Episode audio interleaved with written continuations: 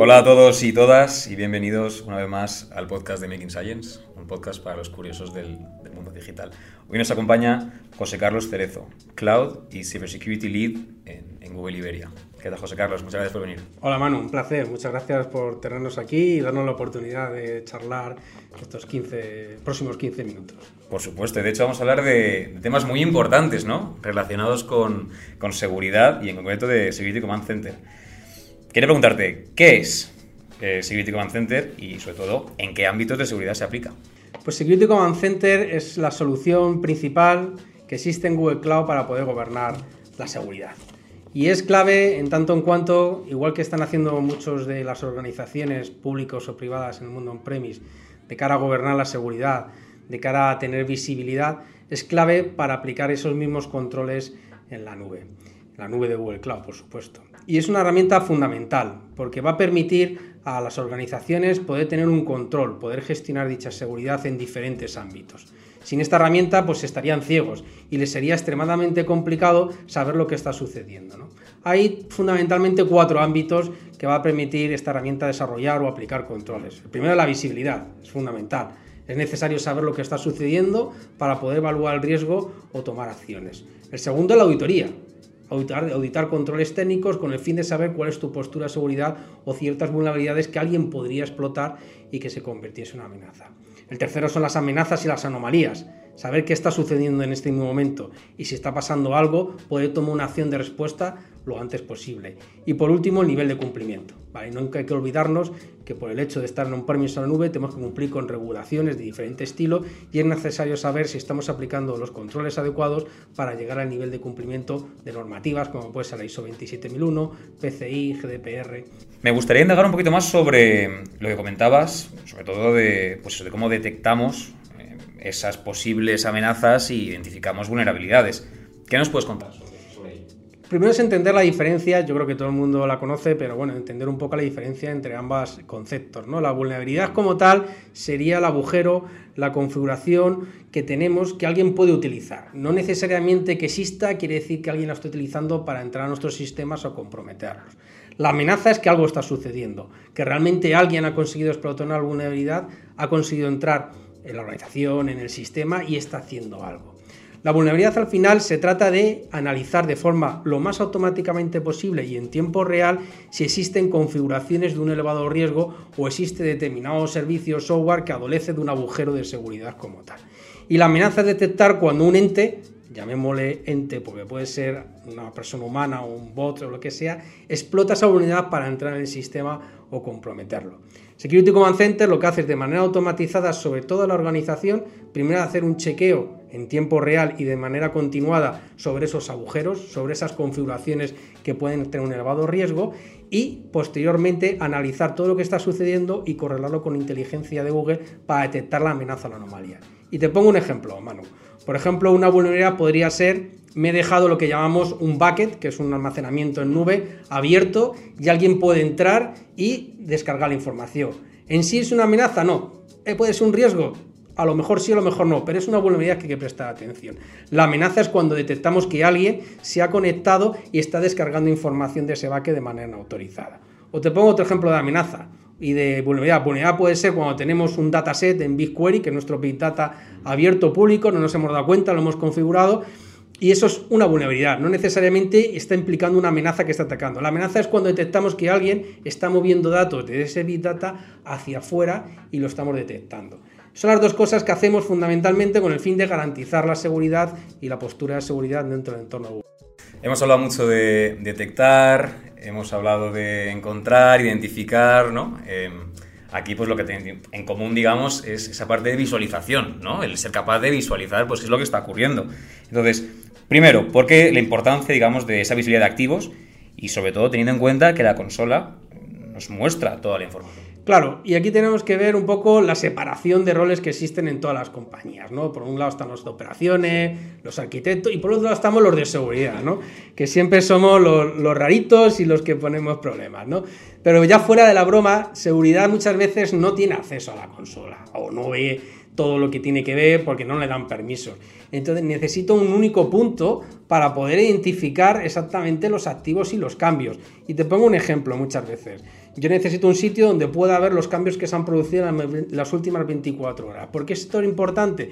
Porque si yo de repente detecto que crece exponencialmente el número de máquinas virtuales, puede ser que sea un ataque de crypto mining que alguien está usando para hacer criptomonedas. O de repente detecto que se han creado una serie de storax, puede ser que alguien lo esté utilizando para sacar o filtrar información de la compañía o de pronto veo que hay un contenedor que se arranca en un clúster Kubernetes que alguien puede estar utilizando para moverse lateralmente dentro de la compañía. Eso es lo que la visibilidad es fundamental para nosotros, la gente de seguridad, entender qué sucede. Y además importante los cambios. En este mundo del cloud, que todo es elástico, es muy deprisa, las cosas cambian cada 24 horas. Si yo no tengo visibilidad de lo que ha pasado las últimas 24 horas, puede ser que el atacante haya utilizado un recurso que luego elimina. Y para mí es fundamental entender eso. La visibilidad, digamos, es el, pilar angular para posterior la vulnerabilidad, las amenazas y el cumplimiento. Has hablado antes de, contenedores. Em, lo entendemos como una parte fundamental de, de esta estrategia. ¿Nos puedes contar algo más sobre pues esa protección o cómo se protegen esos contenedores. Claro, aquí es, estamos ya en el mundo del microservicio y el DevSecOps y cómo vamos a proteger, a proteger, estos microservicios.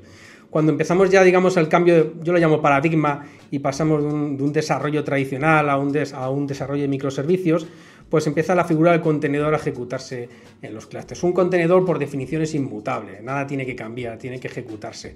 ¿Qué es importante aquí? Ser capaz de detectar los cambios en los contenedores, es decir, que alguien ha podido eh, realizar una intrusión contra el contenedor y modificar las cosas. Y esto es vital, porque si comprometen un contenedor pueden acceder a lo que llamamos el host y posteriormente al resto de la organización. Lo que permite Security Command Center es que de una manera automatizada y sin ningún costo operacional. insisto, el costo operacional. Esto significa no tengo que desplegar un agente. Si acordamos del mundo anterior, eh, digamos, la problemática existente de gestionar agentes y de manera automática, sin tener que hacer nada, ser capaz de detectar cuando sucede algo dentro de un contenedor, cuando se rompe esa inmutabilidad, cuando se descarga un binario, cuando se descarga una, una librería maliciosa o cuando se está haciendo una conexión reversa contra otro sistema que está aprovechando el hacker, que, o digamos, el, el actor malicioso que ha comprometido el contenedor para conectarse a otros sitios. Es importante la automatización y la inmediatez. Y esto es una de las grandes ventajas que obviamente tiene la tecnología nativa de Google como Security Command Center para proteger los clusters de Kubernetes que corren en Google Cloud.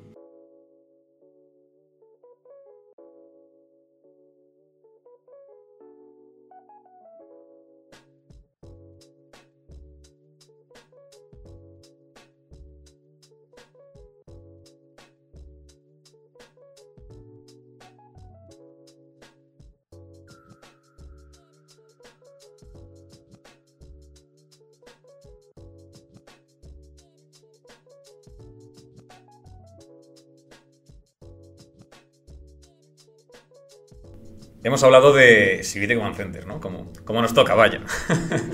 Pero luego es verdad que en el mercado tenemos más opciones, ¿no? Entonces, quería preguntarte, ¿qué es lo que diferencia a Security Command Center del resto de opciones que podemos encontrar? Dejemos para el final las capacidades que tenemos de detección, si son mejores o peores que terceras herramientas, ¿vale? Esto, como siempre digo yo, siempre lo mío es lo mejor, ¿no? Hay, pero hay, Manu, dos, dos claves fundamentales, que son la automatización y, la continuidad, ¿vale? Y, esto y, el coste cero operacional. Es fundamental la automatización porque si yo tengo que al final eh, estar obligado a desplegar un agente o a desplegar un contenedor privilegiado o a integrar una herramienta de terceros, estoy perdiendo mucha capacidad operacional y estoy cargando mi grupo de operaciones de tareas repetitivas y tareas que si son, no digo mal ejecutadas, pero no correctamente, pierdo esa capacidad de protección. La segunda es la inmediatez. Tan pronto como yo detecto algo, tan pronto, mejor dicho, como sucede algo, yo tengo que ser capaz de detectarlo. Las herramientas de terceros, les gusten o no, no son inmediatas. Tienen un delay, tienen una latencia. Y cuando estamos hablando del tiempo medio de detección o tiempo medio de respuesta, eh, ser capaz de detectarlo lo antes posible es clave y es fundamental. Estas son dos capacidades que obviamente solo la tecnología nativa del proveedor cloud nuestra son capaces de. Una herramienta tercero que se integra con nosotros requiere integraciones, requiere despliegue de agentes y requiere hacer ciertas tareas que son necesarias. La tercera es la, la inteligencia y la capacidad de, de detectar esas amenazas. Créeme, Manu, que nadie mejor que nosotros sabemos lo que está sucediendo en nuestro entorno y ser capaz de detectar ciertas anomalías. Las herramientas terceros siempre se quedan, digamos, dentro del mundo de IAS, de la infraestructura, pero cuando vamos a la plataforma a service o al PaaS es complicadísimo que puedan entender cómo funciona un servicio de Google y detectar una amenaza, una anomalía que está sucediendo ahora dentro de ese mundo. Es cierto que en entornos multicloud, clientes que no solo están alojados en Google, pues pueden sentirse tentados a utilizar una herramienta tercero para intentar homogenizar la seguridad en todas las nubes. Pero yo les recomiendo que se lo piensen bien porque pierden parte de esa visibilidad o parte de esa detección y que intenten ir hacia modelos donde puedan integrar esa herramienta tercero con las nativas del proveedor. Entendemos entonces a Civility Command Center como el Ferrari del sector, básicamente. Al menos el Ferrari de Google. Pero es verdad que, digamos que no todo el mundo se quiere comprar un Ferrari de primeras, ¿no? Eh, vosotros, ¿cuál, digamos, creéis que es vuestro target, ¿no? ¿O cuál sería ese cliente, esa empresa ideal que podría beneficiarse, básicamente, de vuestros servicios? Hermano, yo te diría todas las cosas, claro. Aquí la respuesta es evidente. Y no tanto por el hecho de, la adquisición o no de una determinada tecnología, sino por las ventajas que les puede dar y cómo les puede ayudar a la gestión de amenazas o riesgos. Obviamente, si el cliente es Google Cloud única y exclusivamente, nuestra tecnología, nosotros somos los que mejor nos entendemos es como la familia, pues yo soy el que mejor entiende a mis hijos y, al menos el que intenta protegerle de mejor, ¿no? Pues esto es un poco igual. Somos los que mejor entendemos nuestra, nuestra tecnología y sabemos cómo protegerla. Si estamos en clientes multicloud, yo les recomiendo encarecidamente, obviamente, que usen sus terceras partes en las cuales ellos confíen, pero que intenten también utilizar la tecnología nativa e integrarla en esas terceras partes trabajando en un modelo híbrido. Porque nosotros al final llegamos donde las otras no llegan, ¿no? Y esa parte fundamental es necesaria para luchar contra las amenazas o las anomalías o lo que pueda suceder. Pues me parece súper interesante, la verdad.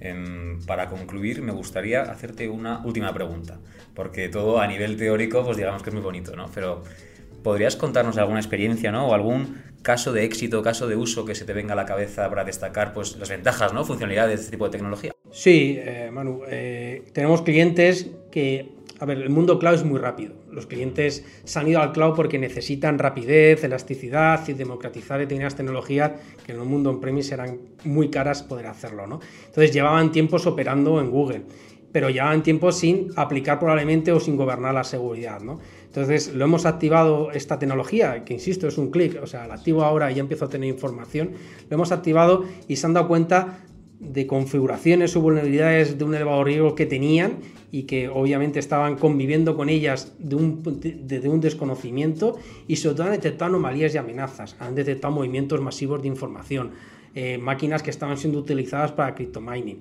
Cuando han detectado estos, ellos han podido acometer los proyectos necesarios para eh, digamos, eliminar la amenaza y reducir los riesgos. Y esto al final les ayuda a ellos incluso a tener un mejor uso de la plataforma cloud con menos costes. Pues de nuevo, muchísimas gracias, José Carlos. Creo que muchos de nuestros clientes se quedarán mucho más tranquilos después de entender que tenemos este tipo de soluciones ¿no? desde, desde Google. Y nada, agradecerte el tiempo dedicado. Nada, un placer, Manu. Muchas gracias y cuando queráis.